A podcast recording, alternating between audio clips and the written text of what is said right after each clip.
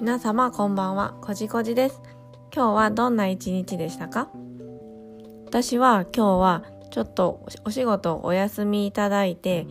以前から受けている講義の勉強会に行ってきました。今まで同じ内容を2度受講したんですけれども、とても奥が深くて、少しでも多くのことを腑に落としたいので、何回も同じ講義でも繰り返し聞いて勉強することで自分のものにしていきたいと思って今日は今日も参加させていただきました。何の勉強かと言いますと心と体の土台づくりについての勉強です。具体的には東洋医学をはじめ西洋医学食や栄養素の働き呼吸法や潜在意識の中の思い込みの発見などといった多方面いろいろな角度や切り口から見る体の症状やアプローチの仕方などについて勉強しています。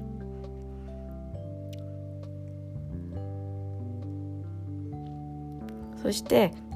土台からしっかり整えることでちょっとやそっとでは傾かないような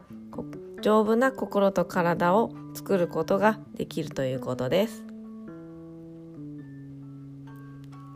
この私の音声の第1回目でもちらっとお話ししたのですが私自身20代の頃に体調を崩して具体的には新型栄養出張だったのですがそれをきっかけに体づくりについてもっと知りたいという思いが強くなって後に受講するきっかけになりました。とても良い先生に出会うことができて知識の量と広さと深さが半端ないんですよね。それでいてとっても綺麗な人でユーモアがあるんです。私の大好きな先生の一人です。今日の講義は東洋医学についてだったのですが東洋の医学なのでね引用五行説というのが出てきます。引用思想が先に五行説思想が後に後から生まれて後にこの2つの思想が合わさったものが引用五行説です。万物は陰と陽に分けられさらに万物が木火土根水の5つの要素5行から構成されているという理論を五行説と言います。この陰陽五行説は疫学風水学そして東洋医学の基礎概念です。風水学でも陰陽五行説思想ですのでこの引用語行の5つの要素と関係性を知っておくと風水だけでなく疫学や東洋東洋医学にも応用できるのでとっても便利なんですよ。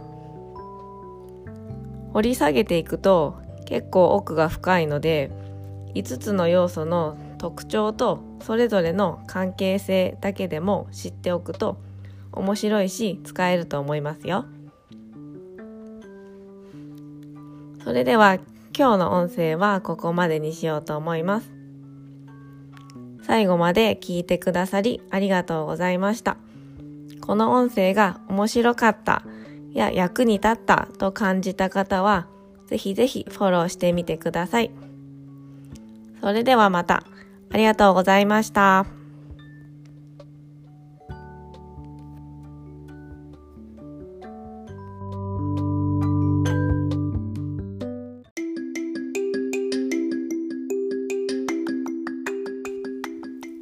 皆様おはようございます。こじこじです。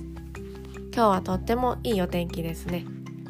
こんなにお天気がいいとなんか体を動かしたくなっちゃいますよね、まあ、天気がいいとか明るいとかって陽気がいいなんて言いますよね。陽気の反対を陰気なんていう言葉も聞いたことありませんかね。今日は引用説についてお話ししようと思います。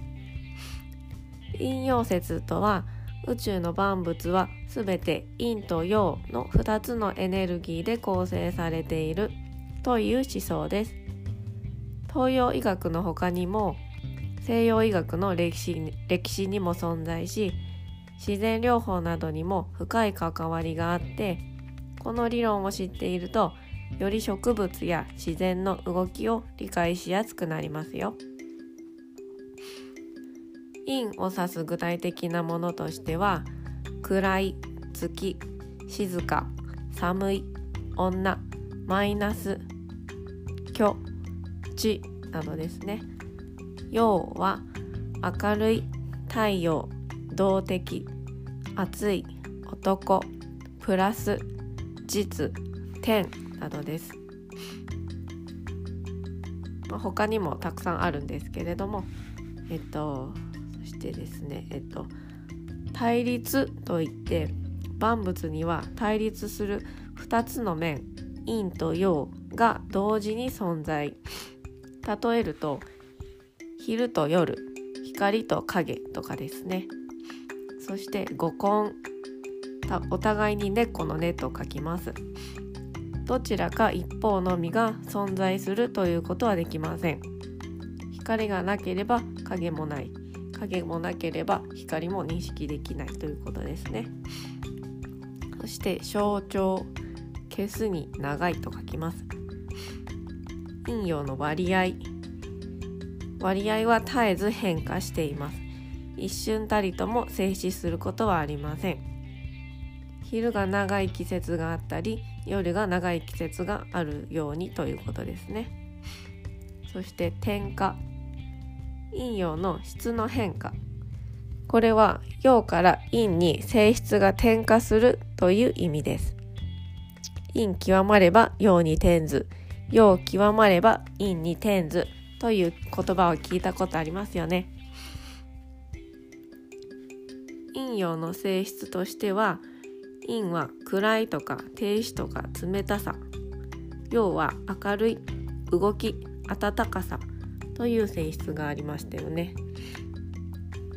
一日の時間にも陰陽当てはめられていて朝の6時から12時までが幼虫の陽。12時から18時までが幼虫の陰。18時から夜中の2時までが陰中の陰。夜中の2時から朝の6時までが陰中の陽。というように少しずつ陰陽がのバランスが変わってくるという動きをしています。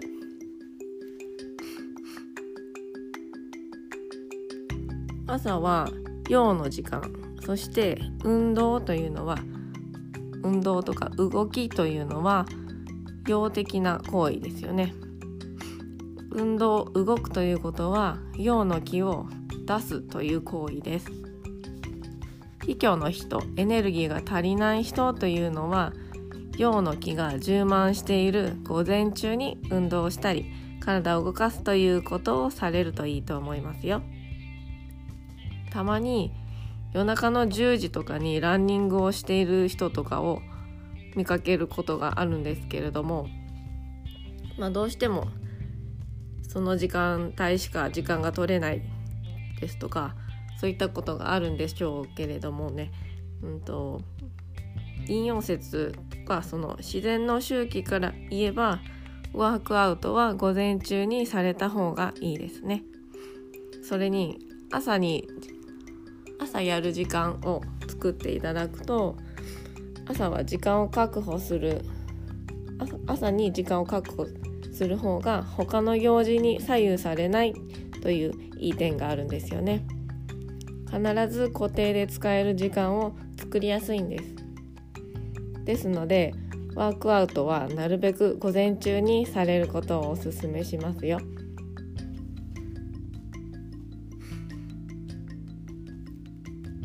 それでは今日は今回は引用説引用説とワークアウトに向いている時間についてのお話でした。今日もこの音声を最後まで聞いてくださりありがとうございます。この音声が面白かったとか役に立ったと感じた方はぜひぜひフォローしてみてください。それではまた。ありがとうございました。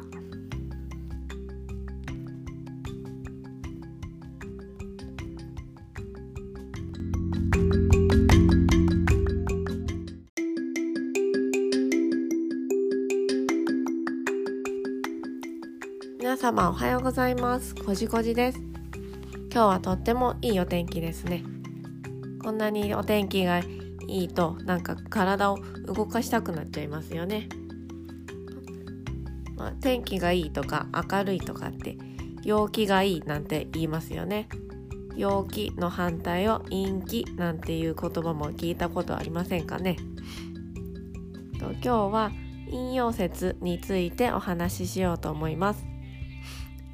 陰陽説とは宇宙の万物はすべて陰と陽の2つのエネルギーで構成されているという思想です東洋医学の他にも西洋医学の歴史歴史にも存在し自然療法などにも深い関わりがあってこの理論を知っているとより植物や自然の動きを理解しやすくなりますよ。陰を指す具体的なものとしては暗い月静か寒い女マイナス虚地などですね。陽は明るい太陽動的暑い男プラス実天などです、まあ、他にもたくさんあるんですけれどもえっと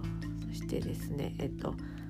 対立といって万物には対立する2つの面陰と陽が同時に存在。例えると昼と夜光と影とかですね。そして五根。お互いに猫の根と書きます。どちらか一方のみが存在するということはできません。光がなければ影もない。影もなければ光も認識できないということですね。そして象徴消すに長いと書きます。陰陽の割合。割合は絶えず変化しています。一瞬たりとも静止することはありません。昼が長い季節があったり夜が長い季節があるようにということですね。そして点火陰陽の質の変化。これは陽から陰に性質が転化するという意味です。陰極まれば陽に転ず陽極まれば陰に転ずという言葉を聞いたことありますよね。陰陽の性質としては陰は暗いとか停止とか冷たさ。陽は明るい動き暖かさ。という性質がありましたよね。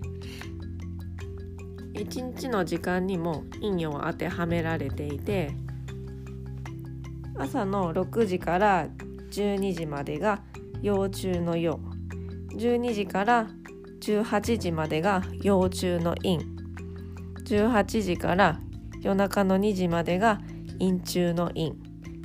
夜中の2時から朝の6時までが陰中の陽。というように少しずつ陰陽がのバランスが変わってくるという動きをしています。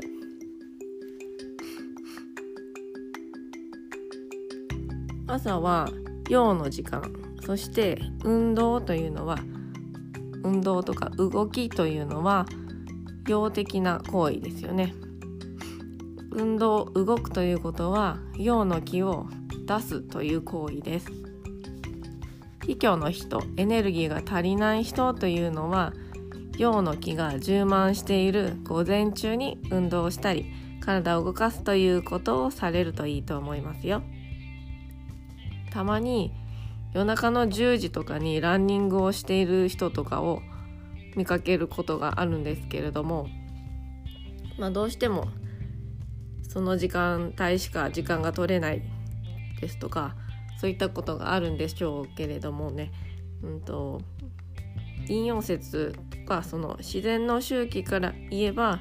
ワークアウトは午前中にされた方がいいですね。それに朝に朝やる時間を作っていただくと朝は時間を確保する朝に時間を確保する方が他の行事に左右されないといういい点があるんですよね必ず固定で使える時間を作りやすいんです。ですのでワークアウトはなるべく午前中にされることをおすすめしますよ。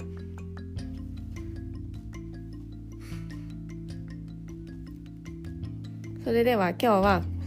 今回は引用説引用説とワークアウトに向いている時間についてのお話でした。